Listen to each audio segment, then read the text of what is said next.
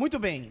Setembro, já chegamos em setembro, aliás, já chegamos em setembro. Daqui hein, um gente? pouco é o Natal. Setembro, outubro, novembro, dezembro. Daqui três meses é o Natal. Sim, Meu Deus do céu, cara. Daqui três meses tu tá com seis meses de gravidez. É. Cara, Daqui a pouquinho estamos parindo já. Meu Deus do céu. Jesus amado. Só Jesus na O causa. tempo voou. Parece que começou a pandemia ontem, né? Parece que começou, já tá o É, quê? A pandemia ela é um buraco no tempo. assim, né? Nossa. É Parece uma que coisa a gente entrou estranha. e... Enfim, Ninguém, ninguém Começou o quê? onde tá. 2020, né? 2020. 20. Cara, já estamos Em chegando março de 2020 o Brasil fechou, né? A Meu. pandemia, na verdade, começou em 2019. Uhum. Lá, lá, lá na China, Lá na né? China. Em Novembro. Outubro, Outubro, outubro, novembro. novembro. E aí depois, enfim, foi se esparramando pelo mundo e em março o mundo fechou. Uhum. Meu Deus do Loucura. céu. E, e- Setembro, eu tava falando de setembro, tô meio perdido hoje. Setembro, nós falaremos sobre um tema muito importante, porque, para quem não sabe, setembro é o mês de campanha contra o suicídio. Então, o que tem tudo a ver com o assunto que nós falaremos hoje, até porque hoje nós falaremos sobre liderança emocionalmente saudável. Liderança emocionalmente saudável.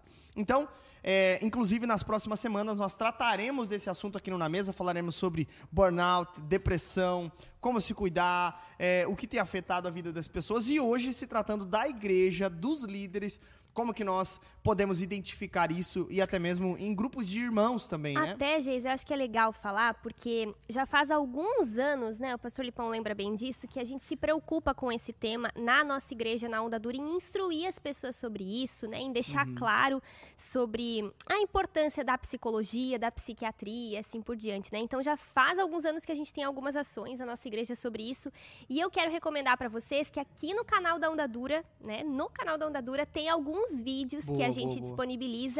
Falando sobre ansiedade, depressão, suicídio. Tem também depressão nas crianças, que às vezes é difícil de identificar, mas Ó. crianças e idosos também sofrem de depressão. Caramba. Então é só você dar uma um material vasculhada. bom. Um material muito legal com psicólogos profissionais da área, psicólogos clínicos. É aqui no canal da Ondadura mesmo, depois que acabar na mesa, né? Você pode procurar, vasculhar e aí com né, um assunto abordado de uma maneira mais técnica, mais Uhum. científica, bem legal. Muito bem, muito bem. E hoje, para falar desse tema, nós temos aqui Pastor Lipão, pastor da nossa igreja, e Cauane, que é auxiliar pastoral aqui na Onda e formado em psicologia, e isso é muito legal.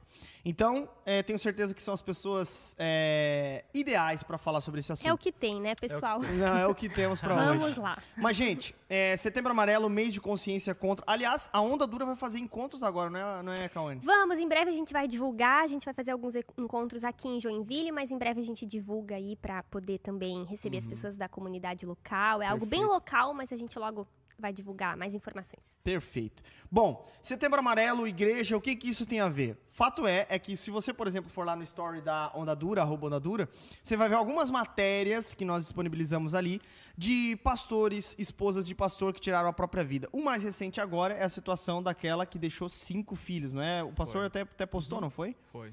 É uma esposa de um pastor lá nos Estados Unidos. Lá da Califórnia. Isso, que acabou tirando. ah, Jovem, uma, uma- uma mulher jovem, que acabou tirando a própria vida é, por conta de todo o estresse de, de ser esposa de pastor, do ministério, da pressão e assim por diante.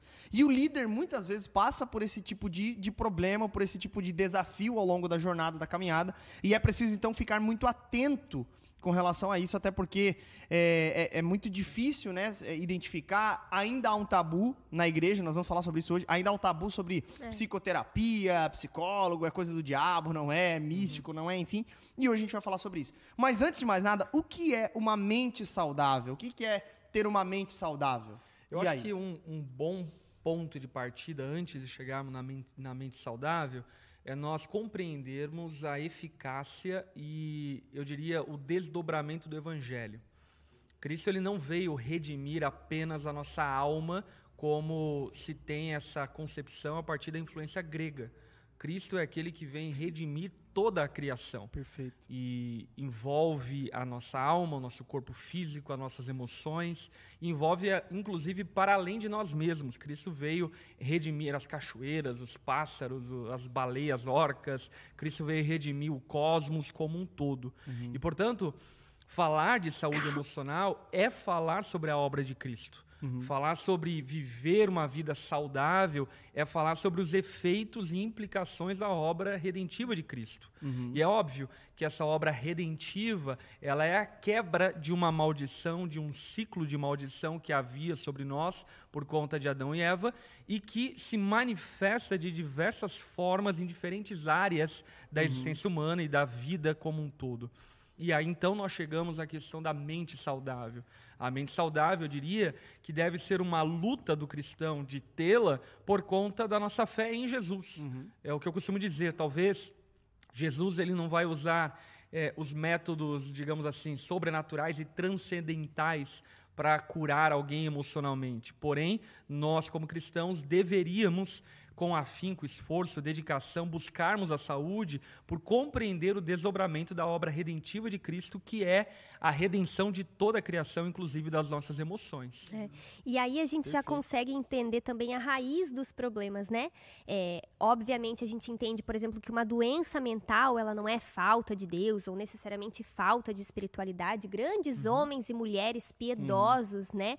Passaram por doenças assim, mas sim, em última instância, todo é. problema, pecado, doença é fruto da queda. E né? eu acho que esse é um ingrediente teológico que por vezes falta na psicologia, né? A uhum. psicologia, ela, em muitos momentos, ela vai até, digamos assim, uma superfície. Ela estuda o homem problema. caído, Exatamente. né? Ela não estuda é, antes da queda o projeto o original, né? E por que uhum. houve a queda. Isso a par parte do do pressuposto que a pessoa está caída, né? Não é. entendem como caído, uhum. mas é aquilo que temos e vamos estudar aquilo que temos, né? Uhum. E quando você acrescenta então a teologia, você vai para a raiz do problema uhum. que nasce lá no pecado original de Adão e Eva e que se desdobra para tudo aquilo que a humanidade vai experimentar pós-queda. Né? É. E até mesmo já dentro de uma vida cristã, aquilo que adoece tem a ver com pecado. Por exemplo, né, quem sabe mais para frente a gente pode falar um pouquinho mais sobre o sono, sobre o descanso. É justamente, né, a falta de sono ou o excesso de sono é justamente uma deturpação de algo belo que Deus criou. Deus criou o sono, nos uhum. fez com a capacidade de dormir e descansar e, e entender a, a nossa limitação, é. mas a gente deturpa, ou dormindo demais e aí a gente foge dos problemas, ou dormindo pouco e aí é um excesso de trabalho, né? Então, tudo, desde a gula é um prazer que Deus criou, uhum. o paladar, o sentir o gosto das coisas mas a gente deturpa, né? Então, a, até os meios de adoecimento tem a ver com relacionamentos desordenados, né? Cuidado com a saúde desordenada. Uhum. Eu acho que é uma coisa, né? Você comentou assim da questão do, do tabu assim que existe no meio cristão, né? Uhum. Eu sou eu não vim desse contexto de igreja igual vocês, né? O pastor Lipão veio mais de uma igreja presbiteriana, o Geise mais um contexto mais pentecostal e eu vim de Cruz Alta. Ah, eu vim da cruz. Eu vim, assim, não tinha igreja. Eu ia às vezes na igreja católica, aquela coisa. E eu lembro de ter, assim, é, notado algumas coisas com o olhar de fora, né? E aí começando a atender pessoas e assim por diante.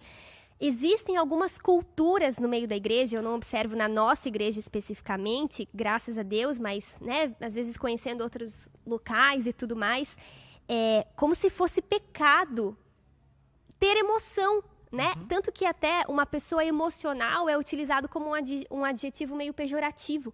Uhum. Ah, ela é uma pessoa muito emocional, como se fosse um problema, como se fosse um defeito. Mas, gente, Deus nos fez com, é, com emoções. As emoções. emoções são a linguagem da alma, elas dão cor à vida. O uhum. Senhor colocou em nós emoções. Até o Espírito Santo se entristece, eu não vou poder me entristecer, uhum. né? E até uma desconsideração da humanidade de Cristo. Uhum. A gente fala muito sobre a divindade de Cristo, né? Jesus, ele é Deus, né? Ele perdoa pecados, ele aceita adoração, ele é, estava na criação, ele é o Deus visível, mas Jesus se fez homem e compreender a humanidade de Cristo parece que dá para o crente uma certa liberdade de entender também a sua humanidade, né? uhum. né? Quando Jesus ele estava é, andando com os discípulos e, as, e, os discípulos começaram a afastar as crianças, né? A palavra diz que Jesus ficou indignado, ele ficou indignado com aquela postura dos discípulos, né? É. Quando Judas o trai, ele fica angustiado, ele vive até um fenômeno que a gente chama de hematidrose né? Que é quando ele sua sangue. Imagina, é quando uhum. o suor do sangue é um Lá fenômeno. No, no Exato, é um, é um fenômeno muito, muito raro. Que é quando as glândulas sudoríparas elas rompem de tamanho estresse e angústia.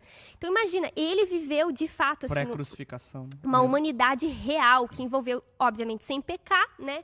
Mas que envolveu limite, envolveu ter que descansar, envolveu ter que se posicionar em muitos momentos, né? Então, como é bom perceber essa Envolveu humanidade não de saber Cristo, de algumas coisas, envolveu não saber de algumas esperar o coisas. Delimitações, tempo, delimitações não era o tempo de falar, não era Uhum. o tempo de fazer. E isso dá pra gente a liberdade de É. ser gente, né? Uhum. E de poder sentir. E é muito, muito legal. Eu acho que alguns pontos aqui são importantes de deixarem bem evidentes e claros. Primeiro ponto, quando nós afirmamos que todos os problemas, inclusive os emocionais, são oriundos do pecado, a gente não está falando sobre um pecado específico teu que você cometeu. Ah, Perfeito. ano passado tropecei, e aí então hoje eu estou com depressão por causa disso. Não, não é isso necessariamente. Pode até Pode ser, acontecer, inclusive. né? A gente já mas- comentou isso na, na- na- nesse tema, né? Sobre alguns pecados que, de fato, podem ser causados por É. doenças também. né? Ex- Doenças, Doenças podem, podem ser ser causadas por pecado. Exatamente. Então, não quer dizer que você tenha cometido algum pecado pontual e que o levou a uma doença emocional. O que nós estamos querendo deixar evidente e claro é que toda doença tem origem no pecado. E, portanto, a resolução final e total desse problema é a redenção que há em Cristo, que resolve o problema do pecado. E aí, um outro ponto que a Cal abordou, que eu acho muito legal, que é a respeito dessa questão do preconceito e do olhar para as emoções de maneira preconceituosa. E isso está muito relacionado a uma visão antropológica um tanto quanto grega, que divide, fragmenta o ser humano em algumas partes e nós julgamos algumas partes menos importantes do que as outras. Por exemplo, uma visão tricotômica do ser humano, corpo, alma e espírito, né? Normalmente quando se entende o ser humano com essas divisões, e eu acho que elas até cabem para entendermos algumas áreas diferentes da vida humana, porém, quando nós repartimos o ser humano nessa visão, Perigoso, né? é perigoso porque a gente, por exemplo, corre o risco de pensar que a carne, a natureza, o corpo físico é algo ruim e que deve ser desprezado. Ou que aí as emoções são coisas caídas e pecaminosas que devem ser desprezadas. E o que sobra, então, é o espírito que tem que ser preservado, alimentado, edificado. E essa não é a visão bíblica. Jesus ele deixa muito evidente que nós devemos, enfim, cuidar tanto do corpo quanto da alma, quanto do espírito, cuidar da mente, das forças, cuidar da vida como um todo. Somos seres integrais e a redenção de Cristo, isso vai ficar muito evidente em 1 Coríntios, ela é total. Ela é geral, todo ser humano será redimido, corpo, alma, espírito, forças e tudo mais. Perfeito, porque as pessoas elas ficam tentando até para achar a solução, a descobrir se o seu problema é espiritual, emocional, é físico. Eu vejo muito isso nos atendimentos é, na igreja mesmo, né? É, ah, eu tô com isso, isso, isso. Qual que é o meu problema, Cal? É espiritual, é emocional ou é físico? Mas a gente não, não existe um limite. Quem é o Geise? O Geise é um conjunto de vivências, emoções, experiências, espiritualidade, fé, relacionamentos. Ele é um conjunto. A gente não consegue ficar dividindo, Fragmentando, né? fragmentando uma coisa que é, é- é algo justamente integral, né? E, e é muito interessante também perceber, assim, essas proximidades, porque às vezes a gente está tentando, tentando tratar algo espiritual, mandando a pessoa ler a Bíblia, e às vezes é uma questão psicológica, mas às vezes também a gente está tentando achar problema numa questão psicológica, a pessoa está com anemia, e por isso ela está desanimada, por isso ela está fraca, por isso ela não está com vontade de levantar da cama, porque está faltando ferro, por exemplo, né? Então, é muito comum Ferro na nas clínica. Às vezes também. Às vezes é Cuidado com costas. essas falas, marido. E, e a falta Ferro de nas costas. E a, a falta, a falta de vitaminas, por exemplo, ela não vai ser resolvida com oração. Ela Exato. precisa, enfim, se, se recompor é, nutricionalmente. Eu né? costumo dizer, né, que você tem duas formas de, de levar a sua vida no sentido de saúde, né? Ou como eu levo, que é de tempo em tempo eu vou no médico e faço exame, porque eu, né, vai que eu descubro um câncer, eu sempre penso, eu tenho que estar sempre em dia. Ou como Geise, que é esperando a morte chegar e contando que Deus vai guardá-lo. Então Eu fica sou do até. Meu, se- a Cara, Lara ó, eu sei que é do meu time. Ei, sério, eu, eu- assim, ó, pra ir no médico, cara, é um trabalho. Mano, eu já, eu já tirei o braço do lugar e arrumei... Não quis ir. Tu, tu sabia que eu não sei nem meu sangue? Sério, cara? Aí é Não sei, sacanagem. Então, pessoal, vocês, por favor, descartem esses exemplos. Não, não copie isso em casa. Gente, mas sabe que é tão comum na clínica, às vezes a pessoa assim muito desanimada, muito para baixo, muito triste assim, e, e aí ela faz um check-up assim, dá uma conferida nos exames, é às vezes uma alteração nos hormônios da tireoide, que altera diretamente o nosso humor, o nosso humor. Tem uma relação, olha só que interessante, né? Nós vivemos a geração onde mais tem presença de doenças almáticas, né? Pessoas com depressão e assim por diante. E é a geração que mais se alimenta mal. É muito fast food, é muito miojo. A gente come muito errado, né? É, enfim. Comi é, hoje muito errado. tudo muito superficial. Gente, isso não é coincidência. Isso tem uma relação. A questão do sono também é interessante. Vocês sabiam que a gente, comparado a 100 anos atrás, a gente dorme, né? Uma média atualmente, a gente dorme 2 horas e 30 minutos a menos do que há 6 anos atrás. Uau. A gente dorme cada vez menos. Por quê? Trabalha enquanto os Vamos outros fechar, vamos dormem. fechar a humanidade. Acabou, fechamos. Qual que é o discurso? É a sociedade Passa do régua, trabalho, Jesus. né? A sociedade da produção, trabalha enquanto os outros dormem, produz, é isso que te faz ser alguém, vai, corra atrás.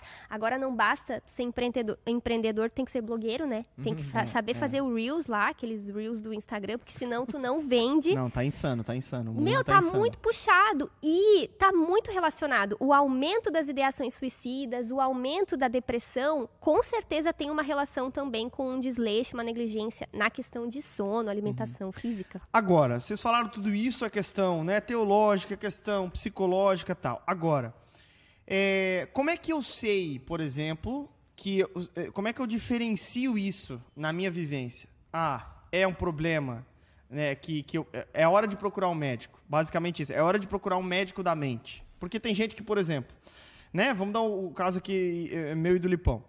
Cara, Deus sentiu dor, tá? Não vamos no médico, esperamos a dor passar. A dor emocional, ela passa, ela aumenta. É que nem a dor física, porque às vezes a dor física pode ser um problema e pode ir aumentando, aumentando, aumentando. Quando for no médico já não tem mais jeito. Ou, ou tá muito grave. A dor emocional é a mesma coisa? Como é, que, como é que funciona? Como é que eu sei a hora de ir pro médico? Eu acho bem importante falarmos acerca disso por conta do quê? Por conta de que também existe uma mania de achar problemas aonde não existem problemas, não é? E, por exemplo, não é porque você passou por uma situação traumática necessariamente que você é um traumatizado. Você precisa eh, distinguir se existem indícios do trauma que ainda afeta o seu estado emocional e assim por diante. Eu digo isso por conta do quê? Por conta de que o ser humano caído, ele por vezes não sabe lidar com os traumas. Porém, o ser humano original, criado à imagem e semelhança de Deus, ele saberia lidar com as dores e dificuldades, assim como Cristo soube lidar. Então, a, que- a questão não é necessariamente ter passado por uma dificuldade como luto, como um trauma, como, enfim, alguma situação pesada. A questão é como você reagiu a isso e como o teu organismo reagiu a isso. E eu acredito que isso, obviamente, passa-se por questões objetivas. Por exemplo, passei por um tempo de luto e ando muito sonolento, muito entregue ao cansaço e assim por diante. Isso é um indício físico de que alguma coisa não está bem. Ou também algum indício, que eu diria subjetivo, que pessoas ao seu redor vão reparar e notar.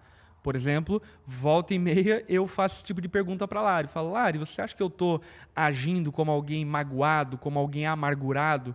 Por conta do quê? Por conta de que eu, obviamente, se estiver agindo dessa forma, não vou saber avaliar, mas a minha esposa que me conhece, sabe quem eu sou em status de pressão normal, ela vai saber distinguir e diferenciar se existe alguma irregularidade no meu comportamento emocional. É pecaminoso, né? E até assim, se tratando de. Uhum. E nem de- só pecaminoso, né? de- Porque muitas vezes a, a mágoa, a amargura, ela tem justa causa. Sim, sim. Então, existe um motivo real para isso.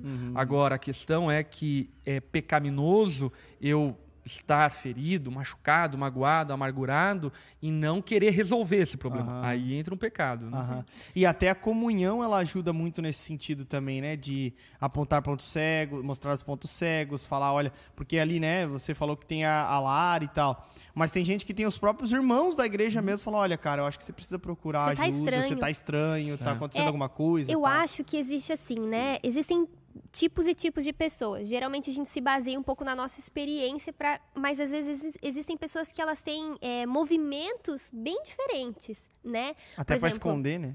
É, tem gente que, que mergulha, né? Se entrega ao lamento e, e vê problema onde não tem, e, e, vai, e vai, e nunca mais sai daquele marasmo e tudo mais, e aí é, acha que é o Espírito Santo que está sondando, mas na verdade está entrando nos seus próprios pensamentos e desce ladeira abaixo, né? Uhum. Mas existe muita gente também que tem um mecanismo de defesa que é a fuga, que é eu tô sempre bem, tá tudo bem, eu não tenho problema, né? É, uhum. E aí começa a aparecer sinais que às vezes são a irritabilidade, né? Por exemplo, eu já me percebi assim, eu vivi um tempo, mais ou menos ali 2018, assim, que eu não sabia descansar, né? Uma história, enfim, que eu nem vou contar, mas eu, eu vivia sobrecarregada e não sabia descansar porque eu achava que o meu valor, a minha identidade estava em produzir, mostrar trabalho, mostrar serviço, foi algo que Deus tratou muito comigo, assim, né? E aí eu comecei a me interessar muito por esse tema, estudar mais esse tema, assim.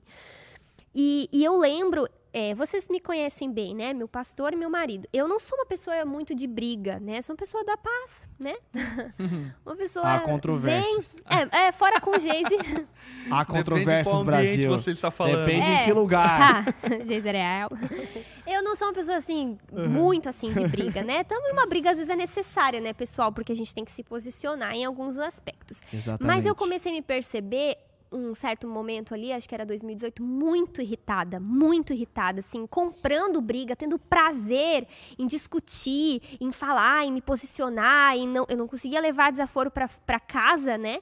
E eu comecei a perceber que aquilo era um sinal de que eu estava diferente, de que eu estava estranha, né? Às vezes eu lembro de um, de um final de ano, porque eu não sei como é que vocês se sentem no final do ano, mas é aquele misto de cansaço, mas ao mesmo tempo esperança. Vamos fazer planos para um novo ano, uhum. né? Eu tenho uma nova chance. Esse ano eu vou tomar água, esse ano eu vou na academia, esse ano eu vou ler a Bíblia inteira, a gente faz metas, né?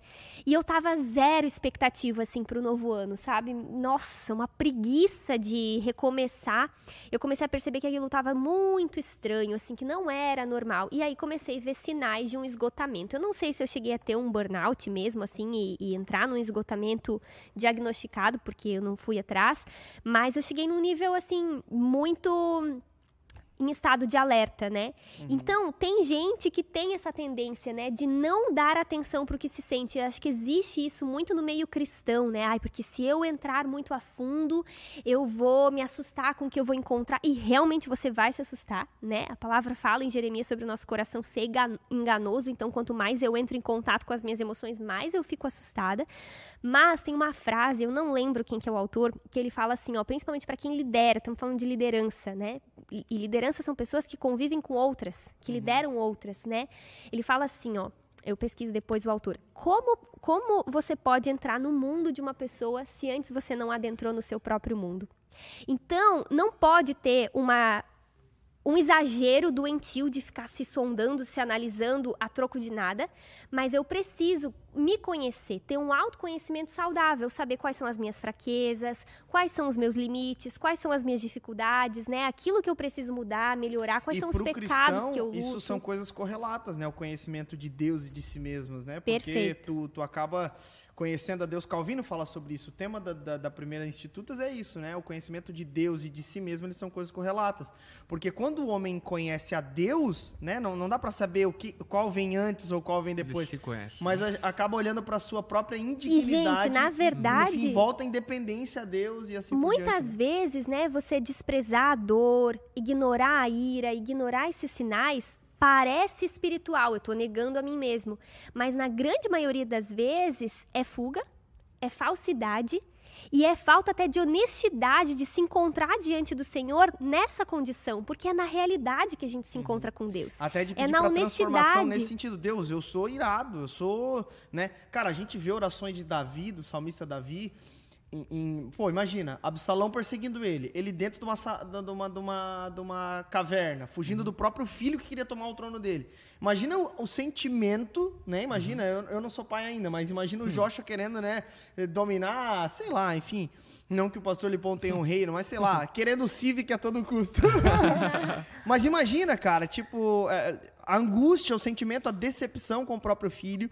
E lá ele escreve orações, e se você procurar nos Salmos, você vai ver diversos momentos que eram de extrema dor que somente escreve coisas profundas para Deus, Bem sabe? sincero, né? Bem sincero E eu Deus. até vejo que existe uma cultura meio de falsidade, assim, na igreja. Não sei se vocês percebem. É só olhar o louvor, né? Esses dias eu tava com o líder... Não, eu acho o pessoal aqui da produção, o Alex lá, o coisa muito falso. Não, é muito engraçado. Esses dias eu tava com o pessoal do, do, do- que cuida dos pré-adolescentes aqui da Uhum. nossa igreja, né? E daí ele falou: ah, é, hoje no louvor, é, os pré-adolescentes sentaram assim na segunda música, não queriam mais louvar, não sei se né, não tinha presença de Deus ou algo né, espiritual acontecendo, ou sei lá. Eu falei, amigo, vamos lá, né? Se for parar pra pensar, eles só são sinceros. Eles fizeram o que eu queria fazer em muitos momentos no louvor, lá no espaço dos adultos. Às vezes também eu tô cansada, eu tô pensando se eu estendi as coisas da máquina, se eu tirei as coisas do varal lá de fora porque vai chover, mas eu tô lá sustentando aquela cara de adoração, aquele posicionamento de louvor. aqui entra a liderança também, porque o líder também ele carrega essa pressão no momento do Tem tá louvor, sempre na bem. palavra, na, na condução de um discipulado, ele tem que estar sempre. Agora, mais entrando nesse campo da liderança, o líder então ele sofre muito mais com isso, né? Eu imagino É. que o pastor Lipão nesses longos anos de caminhada, a Cal também já devem ter passado por momentos onde, cara, é, é difícil ser ser pastor, é ruim, é pressão a todo tempo. E as pessoas têm uma cobrança com os pastores. A gente vê esses casos de suicídio exacerbada com relação a- a- a- ao, ao pastor. É fato que, biblicamente falando, o pastor ele precisa ser, ele, ele precisa ser um exemplo em todas as coisas. Ele é o, ele é o padrão, ele é um exemplo, né?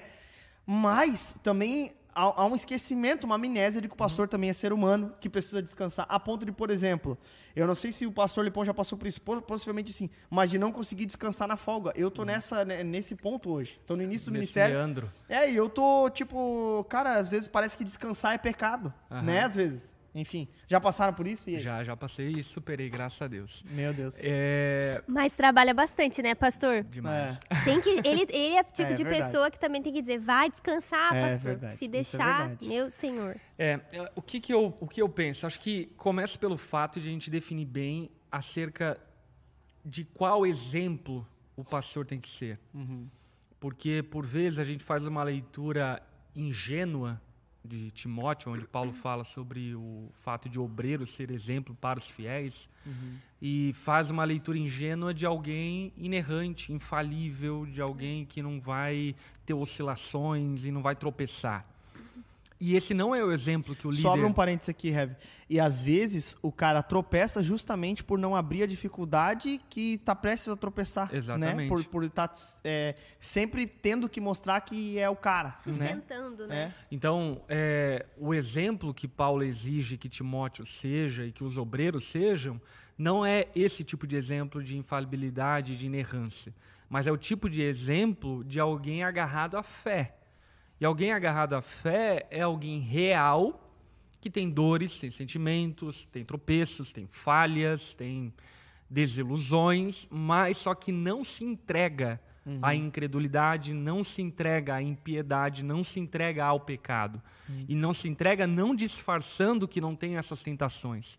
Não se entrega lutando com as armas da fé contra essas tentações. Inclusive, uma das armas da fé, eu não tenho dúvida, que são recursos da graça comum de Deus, como, por exemplo, remédios, como, por exemplo, terapias, como, por exemplo, férias, viagem e outras coisas que ajudam e cooperam com que o pastor mantenha-se firmado na fé e, dessa forma, não transmita um exemplo de incredulidade para a igreja que é exatamente esse tipo de exemplo que o pastor precisa ser para o seu rebanho. Então, existe esse cuidado, porque por vezes quando a gente fala sobre saúde emocional, às vezes a gente fala até inclusive num tom irreal. Por exemplo, ministério, eu fui tirar férias a primeira vez no ministério com 10 anos de ministério. Não tinha tirado férias durante 10 anos. E isso não é nem um pouco saudável, nem um pouco recomendável. Entretanto, eu precisava fazer isso naqueles 10 Era a anos. realidade. Era realidade. É mais ou menos como o texto lá de Marcos, no capítulo 3, quando Jesus ele está curando a multidão e não tem tempo para comer. A gente olha para aquilo e concorda com a família de Jesus que disse que ele estava meio louco. Mas ao mesmo tempo a gente olha para Jesus e percebe que aquele momento era isso que Era exigia. Ele, enfim, dormiu durante os 0 aos 30 anos bastante para guardar uma reserva para naquele tempo se dedicar com afinco. Então, não adianta também nós criarmos uma ideia é, irreal da vida, pensando que tudo vai convergir e cooperar para que as pessoas tenham uma vida extremamente estável. Eu acho que é muito importante nós termos um, termos um ideal a ser perseguido, mas também não desprezarmos a realidade e percebermos que em muitos momentos no ministério vai exigir de nós um esforço sobremaneira que vai ter as suas consequências, vai ter seus impactos, mas é, faz parte desse ato sacrificial que é o ministério.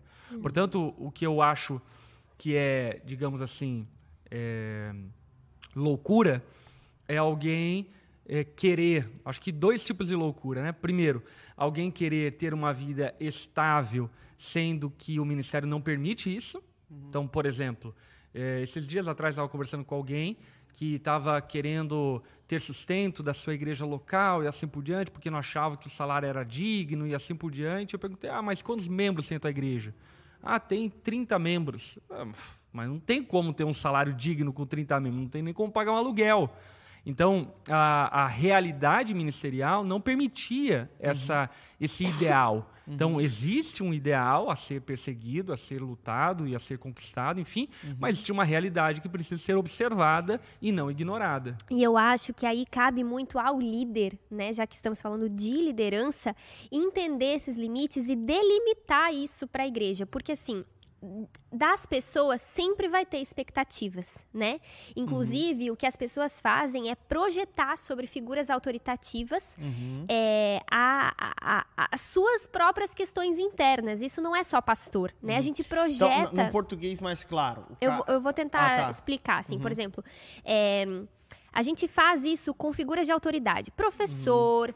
é, presidente, políticos, tá. pessoas que têm um cargo de autoridade. O que, que a gente faz? A gente projeta as nossas más resoluções. Então, uhum. por exemplo, uma coisa que é muito comum acontecer é a gente reproduzir com as figuras de autoridade da nossa vida o mesmo tipo de relação que a gente teve com as figuras primárias, que foram pais, pais. né? Ou então avós responsáveis. Então, por exemplo, eu me senti rejeitada em toda a minha infância em um contexto de rejeição. Existe uma tendência de eu me sentir assim pelos meus pastores, pelos meus professores, essa reprodução por aqueles que também são figuras autoritativas na minha vida. Deu uhum. para entender? Sim, sim, então, sim. as pessoas, elas vêm cheias de expectativas. As pessoas na igreja, elas querem ser amiga dos pastores, elas querem ter foto com o pastor, elas querem ser convidada para o chá, é, pro casamento do pastor e tudo mais, né? E existe uma expectativa de serem atendidas, né? Quantas vezes ligam pra gente assim, dia de folga, e a gente tem que falar, olha, hoje é o dia que a gente fica junto, é o dia que a gente descansa, pode uhum. ser amanhã, é algo urgente, né? Uhum, uhum. Fora que morrem tudo no, no, no dia Na da nossa folga. A gente é, é, muito azar, porque velório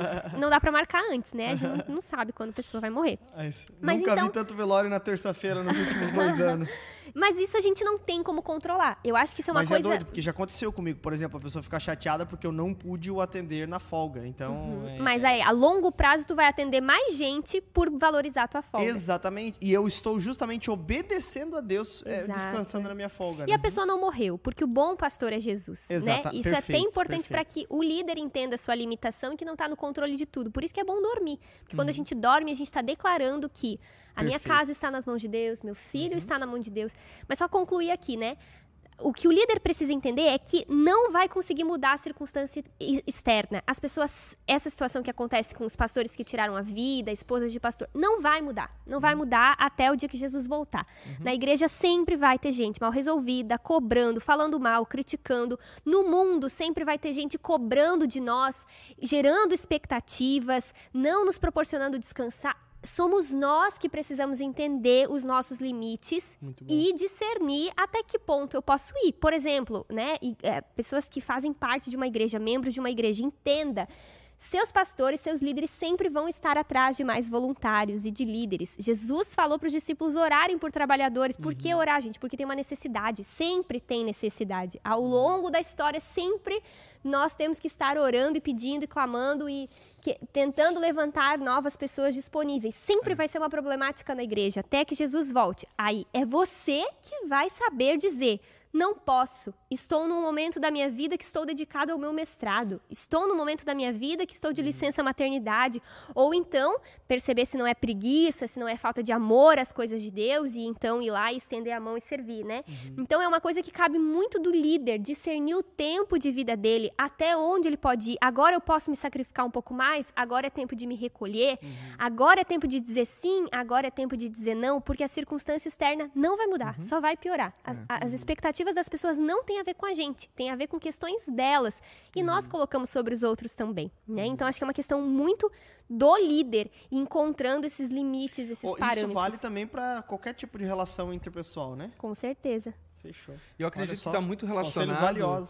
Está muito relacionado com definir e entender até biblicamente o que é ser um pastor, o que é ser um líder. Uhum. Porque como a Cal falou, vivemos em um mundo doente.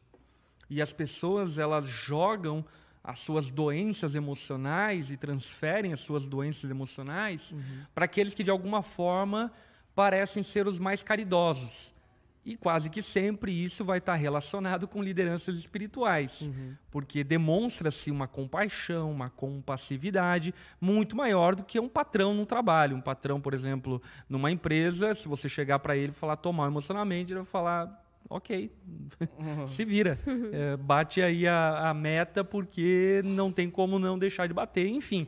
Então, líderes espirituais demonstram maior compaixão. E aí existe toda essa projeção de expectativas que, na verdade, nascem lá na infância, que por vezes são transferidas a pastores. Isso. E aí cabe a Cal, como a Cal falou, cabe a quem lidera é, deixar e refrear essas expectativas.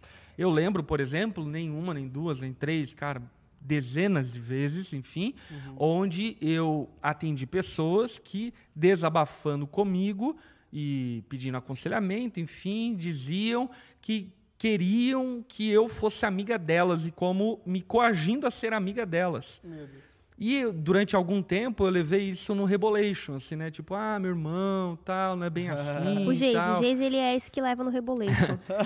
Hoje, mais maduro no ministério, eu já tenho mais firmeza para chegar e falar, cara, eu não, não quero ser teu amigo. Não sou teu amigo, tu é chata, sai daqui. Não, não, não fala que é chata, que daí já é desequilíbrio, né? Eu, eu já Mas... tô no desequilíbrio mesmo.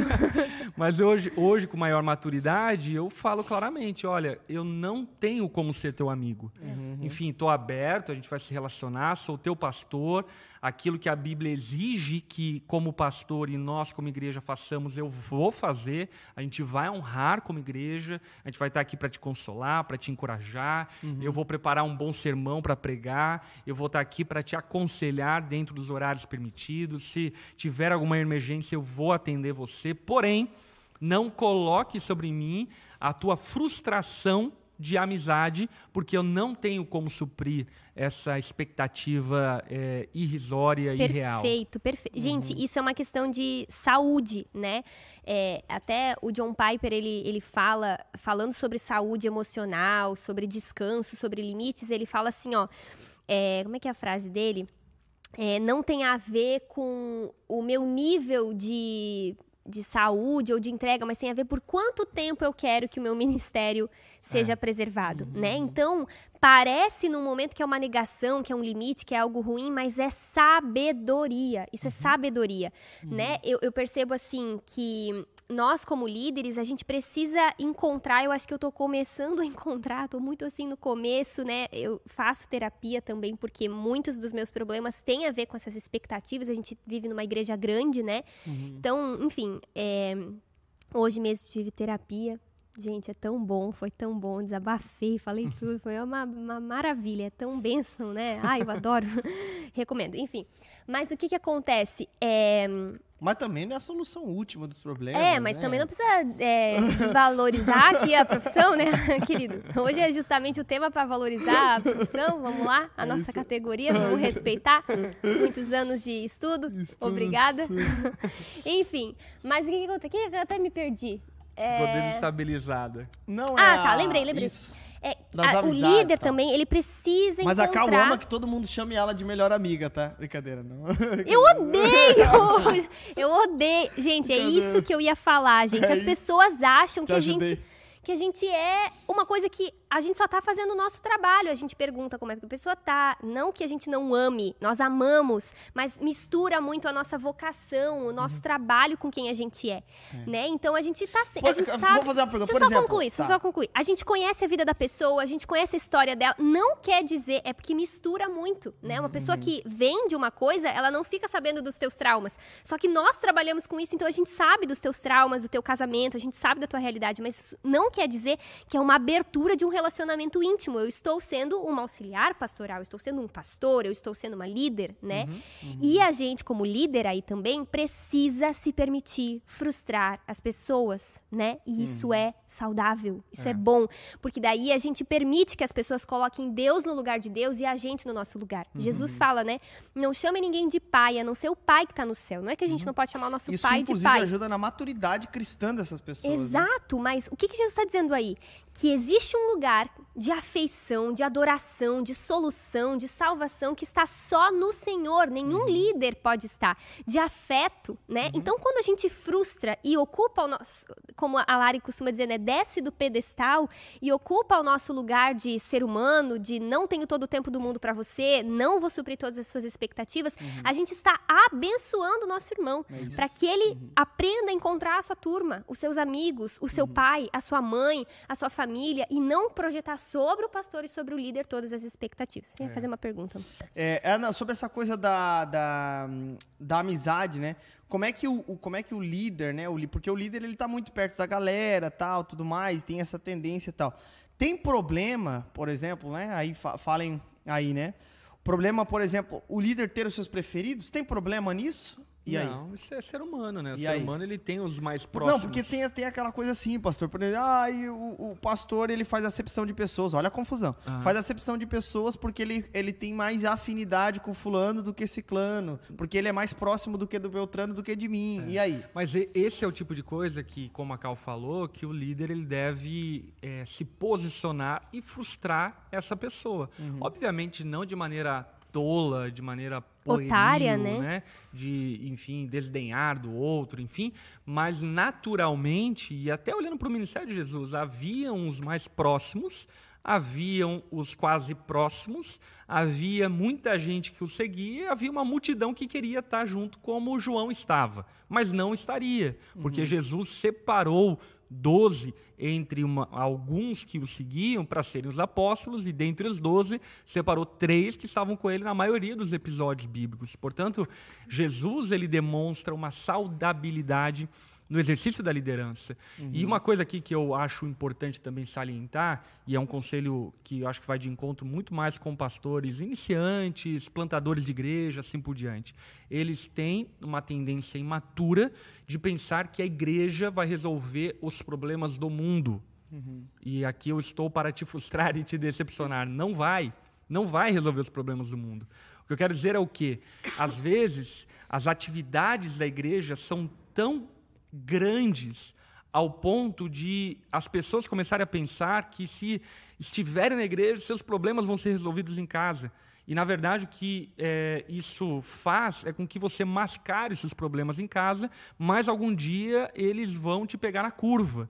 Então, por exemplo, nós, como igreja, depois de muita maturidade, muito crescimento, enfim, entendemos um ritmo saudável para a vida dos membros, para a vida dos líderes, para a vida dos pastores, que fica entre o equilíbrio de uma vida de adoração sacrificial, mas ao mesmo tempo de equilíbrio ao compreender a vida humana. Porque até inclusive em relação a isso, eu faço uma distinção e eu vou chamar dessa forma, né, entre ministérios que parecem mais como uma maratona e ministérios que parecem com uma corrida rápida. Por exemplo, Jesus tinha três anos. Uhum. Então ele tinha que dar um sprint, tinha que parar de comer, tinha que dormir pouco, porque ele sabia que o tempo era curto até a cruz. Então havia muita coisa a ser feita ao longo desses três anos, porque eram apenas os três anos que ele tinha. Imagine se Jesus, por exemplo, ao longo desses três anos, tivesse, não, galera, vou viver uma vida saudável, é. vou comer bem, dormir bem, é. vou tirar tempo de férias lá no Mar da Galileia e assim por diante. Ele não faria o que ele fez. Enfim, os três anos ali seriam insuficientes. Porém, a maioria dos líderes hoje, e eu, quando eu digo a maioria, porque existe uma minoria que daqui a pouco eu vou mencionar, a maioria dos líderes são chamados para correr uma corrida de maratona. Por exemplo, eu, provavelmente, se Deus me levar antes, eu provavelmente vou estar no ministério com 80, com 90 anos de idade, ainda servindo ao Senhor. Ou seja, eles têm ainda, sei lá, 60 anos de ministério pela frente, a qual eu quero servir ao Senhor se Deus me conceder tantos anos de vida, é óbvio, né? Agora, por exemplo, você pega um cara como Jim Elliot, que foi um missionário que pregou em uma tribo canibal. Cara, ele só tinha uma chance. Era tudo ou nada. Então ele foi conscientemente abrindo mão da vida, sabendo que provavelmente seria morto e foi por aquela tribo, porque era uma oportunidade para pregar o evangelho àquela tribo. Então, fazer essa distinção ministerial e perceber que existem diferentes ministérios também faz muito bem para que nós possamos medir bem a qual e como vai ser o nosso afinco ministerial. Outro exemplo é o apóstolo Paulo, né? Por exemplo, muitos hoje olham para Paulo e dizem: "Ah, Paulo não se casou, também vou, não vou me casar". Porém, Paulo provavelmente já havia se casado anteriormente, por conta que ele fazia parte é, da, do, dos fariseus, dos mestres, que um dos pré-requisitos era ser casado, e ele tinha pouco tempo ministerial a partir do momento que Jesus o encontrou. Portanto, Paulo, ele acelera, bota na quinta e taca ali pau nesse carrinho, porque uhum. tinha muita coisa para fazer em pouco tempo. Então, distinguir que, é muito importante. Que Deus dava, né, entendendo o propósito, a limitação e a necessidade, Deus dava o recurso necessário, a uhum. graça, a força, né, a disponibilidade, disposição. O problema é quando isso é muitas vezes motivado não porque o Senhor está me pedindo isso por amor à igreja, mas porque eu quero ser aprovado. Já viu aquelas boa, pessoas que boa. querem servir em todos os ministérios? Por quê? porque daí elas não têm tempo para ler a Bíblia, para se relacionar com as pessoas, para resolver problemas reais, uhum, para uhum. estar em casa, às vezes negligenciam seus pais, sua família e se atolam servindo um monte de ministério. Então, quando o propósito é servir a Deus, servir a igreja, é uma necessidade, algo nobre, é uma coisa, mas a grande maioria se esconde muitas vezes em serviços e tudo mais para sustentar uma identidade é. que não é firmada fazendo nada. É, e o, o, ministério pastoral em específico, daí eu vou falar um pouco, enfim, da minha história, pai, eu, enfim, uhum. ele é uma vocação. Uhum. Sendo uma vocação, ele é integral. É. Cara, eu não consigo em nenhum momento, nenhuma hora do meu dia, não pensar em alguma coisa concernente à igreja. Uhum. Até um detalhe sobre o pastor Lipão. Vou falar para vocês os bastidores do pastor Lipão. A Lari sempre entrega como esposa, vou entregar como ovelha aqui. É. Ele é sempre pastor, né? Ele é sempre pastor, né? Vamos comer uma pizza na casa do pastor Lipão e da Lari com a família, assim, um dia de folga.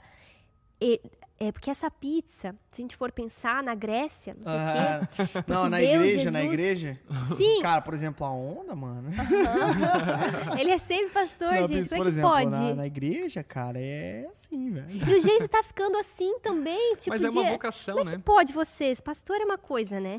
É uma é. coisa. É. Mas aí que entra uma coisa interessante, né? É até que eu imputo muito ao exemplo do próprio apóstolo Paulo. É, eu, por exemplo, hoje já com não tão jovem quanto era no início do ministério, enfim, eu já reconheço várias limitações, eu reconheço vários limites meus que eu não posso superar. Porém, ainda que eu não possa os superar, é, a igreja é minha vida, o ministério é minha vida, eu só penso nisso. Uhum. Então, eu estou em férias, eu estou descansando para poder voltar ao trabalho. Eu estou de folga, me resguardando para poder trabalhar. Então, a minha vida ela é dedicada à obra de Deus. E isso diz respeito à vocação. Agora, o que aí não é saudável é quando você, de alguma forma, é, não olha para suas limitações e acaba não criando esses gatilhos que permitem você correr essa jornada de longo prazo, né? Uhum. Muito bom.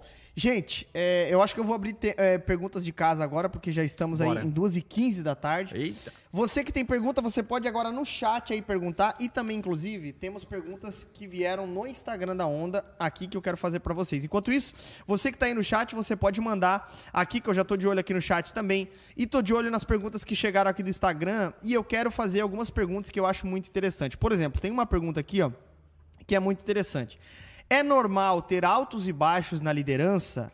Acho que é impossível. Uma menina perguntou aqui, né? Não vou falar o nome dela para ela não se comprometer. Acho que é impossível ser um líder perfeito. E aí, o que é um líder perfeito nessa, nessa circunstância? Então, primeiro ponto, né? É impossível ser um líder e é perfeito, né? Já respondendo objetivamente.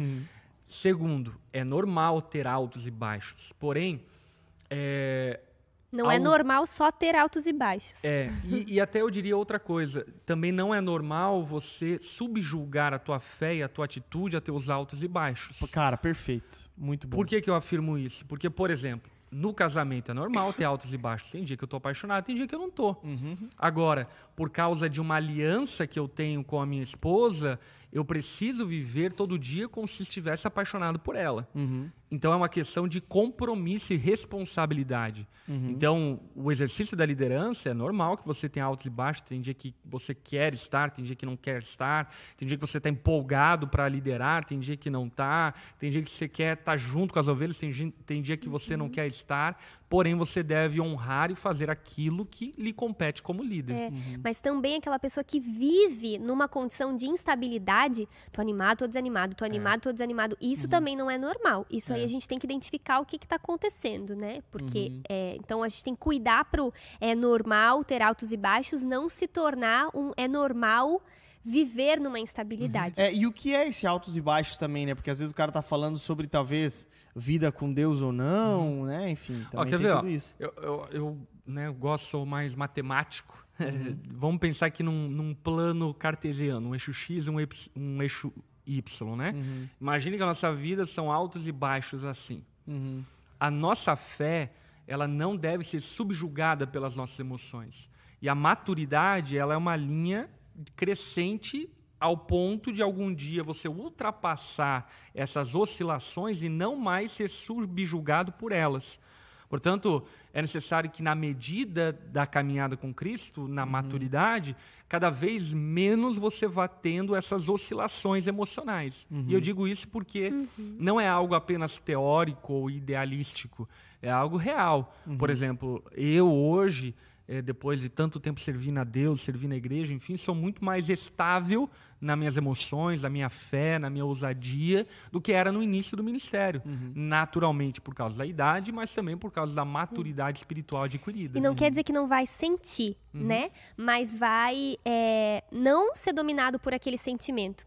Uma coisa que eu escuto muito nos atendimentos é às vezes as pessoas falando assim, ó.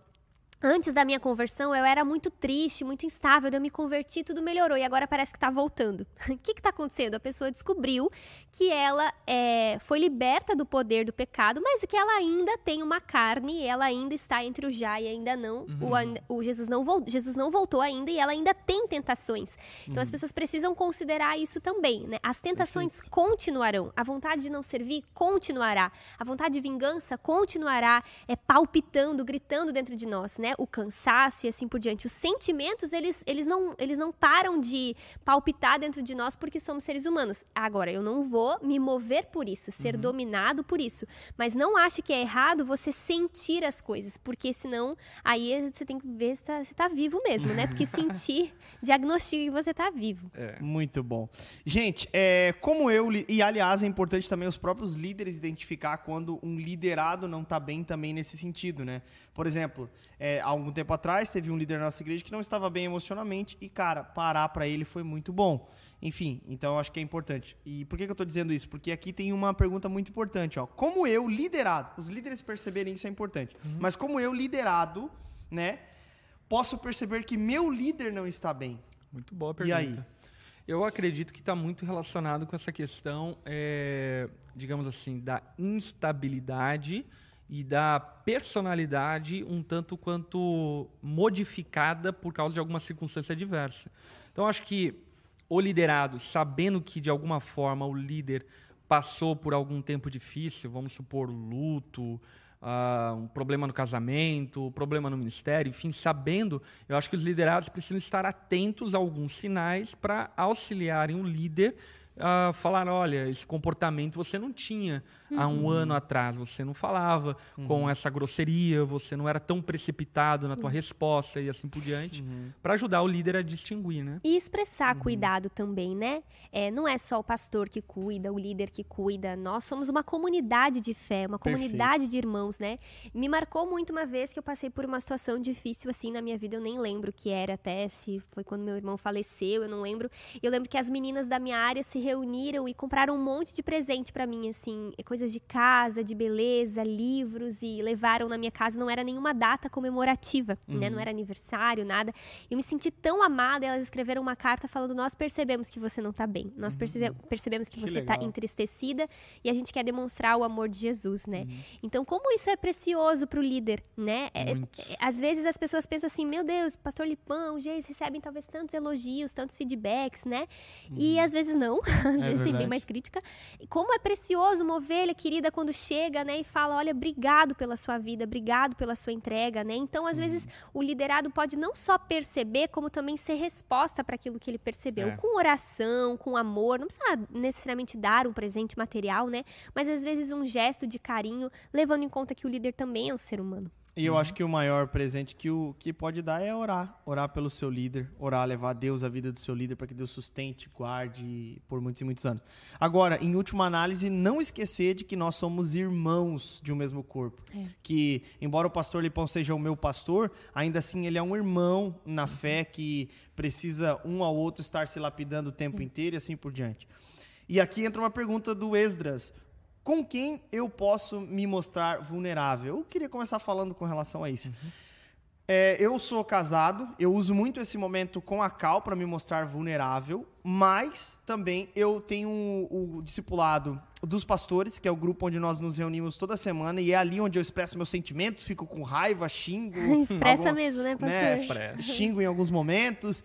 E Daí também ele os sai do supervisores. discipulado assim, ele fala, acho que eu falei demais. Falei, não, mas é o único ambiente que eu tenho pra isso. Eu falo, é, amor, pode falar mesmo, é o E- único ambiente. Não, e assim, ó, e é- como é importante ter esse tipo de ambiente. E também com os meus liderados mais próximos ali, mais maduros, que são os supervisores pastorais. Como eu me abro com eles também, sabe? Tipo, com relação a algum sentimento que eu tô, pecados até mesmo, tentações que eu tenho. Então, são momentos como esse entre irmãos. No caso de você que é um membro da igreja, por exemplo, comum, né? Estamos falando de liderança agora, um membro comum. Você tem um grupo pequeno, você tem um discipulado, você pode abrir seu coração com líderes, com pastores, com um irmão na fé. Tem um aconselhamento. Enfim, um né? aconselhamento. Eu quero até Tem diversos fazer... lugares que você pode se tornar vulnerável. Não é errado, né, estar nessa posição em, em alguns momentos, né? Mas também o outro lado, acho que também é, merece uma atenção, um cuidado, né? Que hoje fala-se muito sobre vulnerabilidade. E, e às vezes a gente é vulnerável de todos os lados, em todos os cantos. Isso também não é saudável, é Ia patológico, falar né? sobre isso. Eu acho que quando a gente se espalha demais, a gente se perde. E a gente já Uhum. não sabe quem são os nossos, né? A gente já não sabe quem são aqueles que a gente realmente pode confiar. E as pessoas são más. Então, é às um vezes, ambiente confiável, pelo amor de Deus. É, Mas a- ainda assim pode dar ruim. as pessoas são más, as pessoas são más. Às vezes você abre o seu coração compreendendo, imaginando que vai ser compreendido e aquilo vira uma arma contra você, né? Então acho que a gente precisa também orar e pedir a Deus discernimento de quem são as pessoas. Por exemplo, tem assuntos que eu só abro pro Geise, tem assuntos que eu compartilho, sei lá, com, com o Geise e, e com uma melhor amiga. Tem assuntos que não cabe aquela, por exemplo, eu tenho uma amiga, muito amiga minha, que ela é uma grande amiga, na verdade, mas ela é nova convertida, ela chegou na igreja há pouco tempo. Então, tem alguns assuntos que eu tento poupar ela, porque envolve muito é, a igreja tal, e, e- e abro, sei lá, pra Lara e pra outra pessoa. Então, a gente também precisa ter esse discernimento, né? Não ser um livro tão aberto, porque um livro aberto demais, né? Ele fica exposto ao vento, à chuva, ao Eu acho clima. que é aquela coisa, né? É, a mesa precisa ser um lugar caro para se estar. Uhum. E durante muito tempo eu não considerei isso. Trazia para minha mesa qualquer pessoa e qualquer um sentava à mesa e partilhava da comunhão é, íntima junto comigo. E acredito que isso é extremamente nocivo, não só para mim, como para minha família, quanto também é, para os outros que se achegam à minha mesa. Porque, por vezes, acabam que tem uma concepção equivocada é, do nível de relacionamento, intimidade, enfim, que nós temos. Então, eu acho muito importante você ter alguns confidentes que cabem, caibam numa mão. Né? Acho que é, no máximo ali. É cinco muito, né? Eu não pessoas. sei. eu- Esses dias eu vi uma, uma postagem, né? É, o- ninguém fala sobre o maior milagre de Jesus, que foi com 30 e poucos anos ter 12 amigos. Gente, isso é um. Não sei como ele conseguiu, entendeu? Claro que daí depois tudo saíram, um traiu. Mas se você conseguir botar no- na sua mão um, dois, você já é privilegiado. É. Então, é, são poucas as pessoas que você pode ser vulnerável. Porque, como a Cal falou, isso é verdade, eu digo isso como com propriedade de vida ministerial, é, que muitas e muitas ocasiões eu vi na vida do meu pai, na minha vida também, enfim, é, pessoas que estavam próximas e que aparentavam confiança e assim por diante, e mais à frente usaram a vulnerabilidade como arma para ferir machucar meu pai, me machucar, machucar minha família e assim por diante. Por exemplo, eu tenho pessoas que eu já trouxe para a mesa da minha casa e depois criticaram a mesa da minha casa. Literalmente. Literalmente. Então, é, existe um zelo com a intimidade, e isso é uma coisa que nós, brasileiros ocidentais, não é, temos muita noção. No Oriente, isso é muito mais é, valorizado. A privacidade, a intimidade e assim por diante. Portanto, devemos ter esse zelo e esse cuidado. Muito bom. É, o pessoal de casa fez perguntas aqui e eu vou, eu vou fazer. Só de, de maneira prática ali, como é que ajuda então o meu líder a saber que ele não está bem? O pessoal ficou com, com um pouco de, de dúvida com relação a isso. E aí? Eu acho que é notando essas é, oscilações emocionais, rea- reativas, assim por diante do líder, para que você possa é, dar a ele um feedback a respeito do comportamento dele. E perguntando também, porque às vezes a pessoa acha que o líder não tá bem, o líder tá super bem, né? E já aconteceu também comigo, Carl, você tá meio triste, tá meio abalada. Menina, se eu tô com sono, me deixa, né? Então, às vezes, você perguntar já mostra interesse, já ajuda. Muito bom. É, o pessoal aqui tá dando super chat. Eu quero agradecer muito as pessoas que, tá, aliás, estão dando bastante super chat aqui. Gostei, muito legal. Muito legal. O pessoal agradecendo muito a presença da Cal aqui também. Tem uma pergunta aqui, ó. Vamos lá. Tem bastante pergunta, mas se perderam aqui, gente. Eu não tenho as moral de, de, de igualar tem que aqui. tirar tá? ali dos principais e colocar no chat daqui que eu arrumo pra você. Não, eu tô no chat aqui, Ah, é? ó. É, aqui, ó. Ah, Quer olhar aqui? hum, Ora, ora, ora. Vamos ver. Não, eu tô nesse. Ó, existem Ó, tem várias perguntas ali. Existem pesquisas, essa aí, Isso, né? aham. Existem pesquisas relatando a importância da igreja, em específico, comunidade cristãs combatendo esses problemas emocionais. Como a comunidade ajuda nisso? Acho que a gente falou eu acho no que, programa eu isso, acho né? que é só legal citar que a OMS, que é a Organização Mundial da Saúde, né, incluiu, é, acho que foi 2000 e alguma coisa, é, a espiritualidade na dimensão de saúde do ser humano, né? Antes, o conceito de saúde para a OMS não é ausência de doença, mas é um perfeito bem-estar físico, social, emocional, e eles incluíram recentemente espiritual também Ó, né? Então, a igreja ela tem um grande papel é, no cuidado emocional das pessoas e especificamente na nossa igreja, quero falar isso com muito carinho porque é real, né? A gente valoriza muito é, a psicologia, os médicos, nós temos médicos nas nossa- na nossa igreja, temos psicólogos, temos profissionais e nós valorizamos, incentivamos e encaminhamos. É uma cultura nossa também, nos aconselhamentos pastorais, perceber a limitação e perceber, olha, aqui, quem sabe, seja interessante um encaminhamento profissional, né? Então, procura um e médico, diversos testemunhos já procura um nessa área, né? A gente atende, Exato. encaminha, às vezes até para psicólogo. E, Nós cara, temos até um projeto, né, de alguns psicólogos conveniados à nossa comunidade local aqui em Joinville, que, Que são da nossa oferecem igreja, né? que oferecem é, um, um atendimento voluntário e a gente encaminha né, alguns membros da igreja. Isso é muito legal, tem sido uma bênção isso. Muito bom, muito bom. É errado não querer ter um cargo na igreja? É errado não querer ser líder? Eu acho que é errado você querer manipular a vontade de Deus. Isso é errado. Então, nós deveríamos orar, seja feita a tua vontade na minha vida, como ela é feita no céu. Portanto, se Deus eh, te chamar para exercer alguma função ministerial dentro da igreja, você deve fazer isso com alegria, em obediência ao Senhor.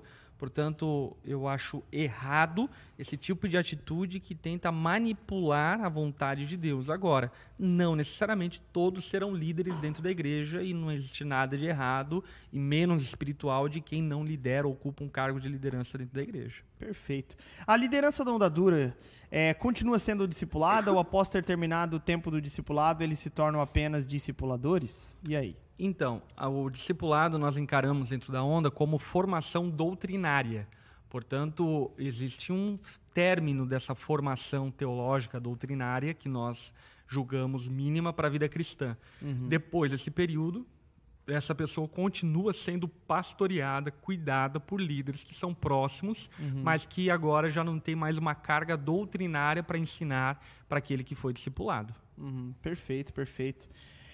É, ó, como a igreja pode, ó, Luiz Fernando do Superchat, olha só. Como a igreja pode auxiliar tratar quando o pastor ou líder de GP, grupo pequeno, está emocionalmente cansado, mas não tem quem ficar no lugar para um descanso? É um desafio. Às vezes, enfim. É, não é, é, o ideal, mas às vezes acontece, é. né? E às vezes é um sacrifício que o líder GP vai ter que fazer. Uhum. Como eu citei, por exemplo, da minha vida, e citei um exemplo, mas poderia citar vários outros, enfim que fazem parte também do serviço a Deus. Existem momentos sacrificiais e faz parte, não tem uhum. como fugir deles. Agora, é óbvio que a igreja deve é, se esforçar para possibilitar uma condição de vida melhor para aqueles que lideram a igreja. Que é o caso, por exemplo, esse líder lá estava cansado emocionalmente, a gente é, foi com, as, com todos os liderados dele para um outro grupo pequeno uhum. e outro grupo pequeno pôde ajudar, cuidar e graças a Deus estão bem hoje. É. Então, eu penso que algumas coisas são importantes, né?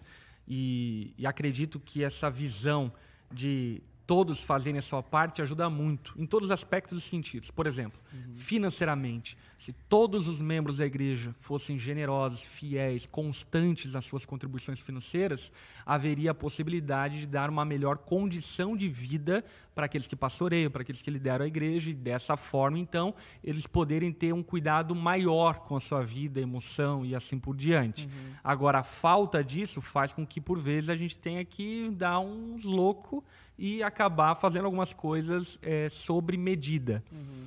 É, uma outra coisa também é essa questão da liderança, né?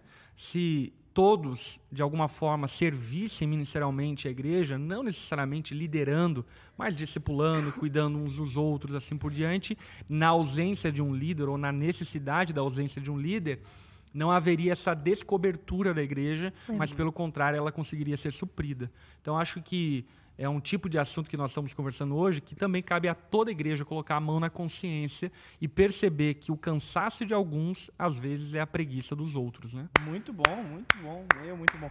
Agora, muito tem, eu quero bom. puxar uma outra bola nesse assunto aqui que eu acho muito Puxa. importante. Por exemplo, o cara, ele tá liderando tanto tempo, tal, ele tá desgastado emocionalmente, ele já está fazendo um trabalho não tão bom assim como líder, mas ele não quer largar o, outro, o osso com medo de cair no mar do esquecimento diante da comunidade, não ser mais útil, se sentir descartável. E há um sentimento, me corrija se eu, tô erra, se eu estiver errado, mas há um sentimento de muitos de tipo assim, meu, vou largar a liderança, então quer dizer que eu sou descartável, por exemplo, né? O cara largou. E ninguém falou isso. E né? ninguém falou isso, perfeito. E aí, por exemplo, o cara deixa de liderar, que é o caso desse, desse jovem, por exemplo, que deixou de liderar. Cara, ele foi ser cuidado em um grupo pequeno. Ele foi ser discipulado, cuidado, abraçado, de tempos em tempos me encontro com ele. Mas e, e, e aí, o sentimento de alguns nessa circunstância, dele, graças a Deus, não foi, meu, tem sido uma bênção para ele, para o casamento e para a vida dele. Mas, por exemplo, pode acontecer de alguém é, se sentir nessa, nisso, assim, sabe? Tipo, uhum. ah, então quer dizer que agora eu tô mal emocionalmente, sou descartável. E aí? Uhum. Como é que, é, como é que a gente pode lidar com esse desafio, né? Porque eu acho isso acontece que... também isso é muito fruto das pessoas relacionarem o que elas fazem a quem elas são, uhum. né? Hoje, quando a gente pergunta uma pessoa, ah, quem é você? Me fala um pouco sobre você.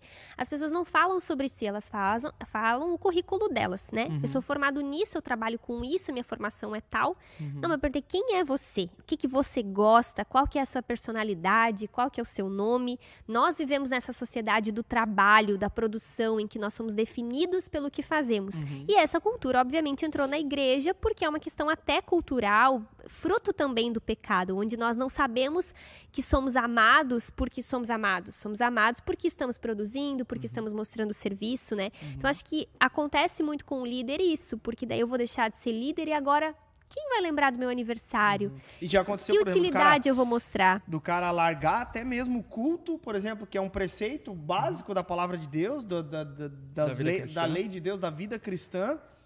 E, e, e, o cara deixa de liderar para até de vir no culto, de viver é. em igreja. Ele percebe de, ele que até a espiritualidade dele, a vida de devoção, estava condicionada ao Pô, trabalho. Ver, né, um, um, exemplo, né? A menina chegou no gabinete e falou sobre é, ah, por que, que você não está indo no culto? Ah, não estou indo no culto porque. É, ah, deu uma desculpa meio assim, meu, mas eu, eu, tenho que começar a vir no culto, né? Porque, meu, tem que ser um exemplo, né, para as minhas ovelhas.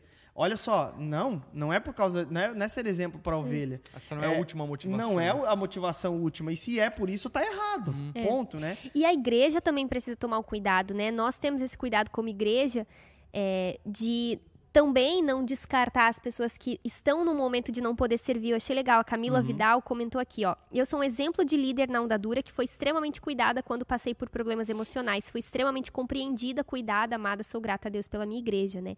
Realmente, o caso da Camis, ela liderou por muitos anos, trabalhou muito por muitos anos. E muito bem, diga-se E muito bem, passou, e passou por um tempo de doença mesmo emocional, que ela ficou muito mal e ela não deixou de ser acolhida, uhum. amada, porque ela não estava é. produzindo algo para a igreja. Acho que é um conselho também para os líderes. Uhum, né? O nosso olhar precisa estar é, sobre todos os membros. Uhum. Obviamente que às vezes é, existe um isolamento do membro, né? Nunca uhum. mais apareceu no culto, nunca mais procurou atendimento. Às vezes o isolamento é até um sintoma, né? Então, é, você não é amado ou então importante pelo que você está fazendo. É, agora acho Perfeito acho que uma fala aqui é muito importante. É natural que ao deixar uma posição de liderança, você vai perder certos prestígios. Uhum. E, e não é justo você julgar, condenar a igreja e condenar os seus liderados por não lhe darem o prestígio que você tinha antes daquela função de liderança. É muito bom. Porque, de fato, existe uma recompensa para aquele que lidera e apenas para aquele que lidera. E na ausência da liderança, esse prestígio não faz mais sentido.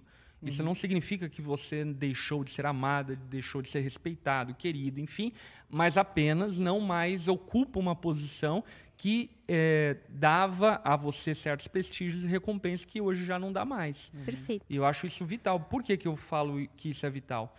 Porque muitos, inclusive, nós vivemos isso dentro da igreja, ao passarem por dificuldades, não aceitaram conciliar a ausência do serviço ministerial com a realidade de que agora essa pessoa, por exemplo, não estaria mais por dentro de tudo, não, teria, não seria mais consultada a respeito de todas as coisas uhum. e, e, muitas vezes, enfim, julgando e condenando a igreja, ah, porque me descartaram, porque isso, porque aquilo, enfim, na verdade, ninguém te descartou.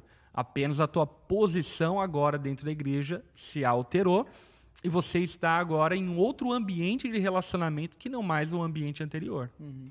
Perfeito. Gente, eu acho que a gente falou sobre tudo. Liderança emocionalmente saudável, muito legal. Foi muito bom bater bom. um papo aqui, Pastor Lipão. Obrigado pelos conselhos sábios de sempre. Cauane Linácio Leite Cunha Feliciano, maravilhosa, diva.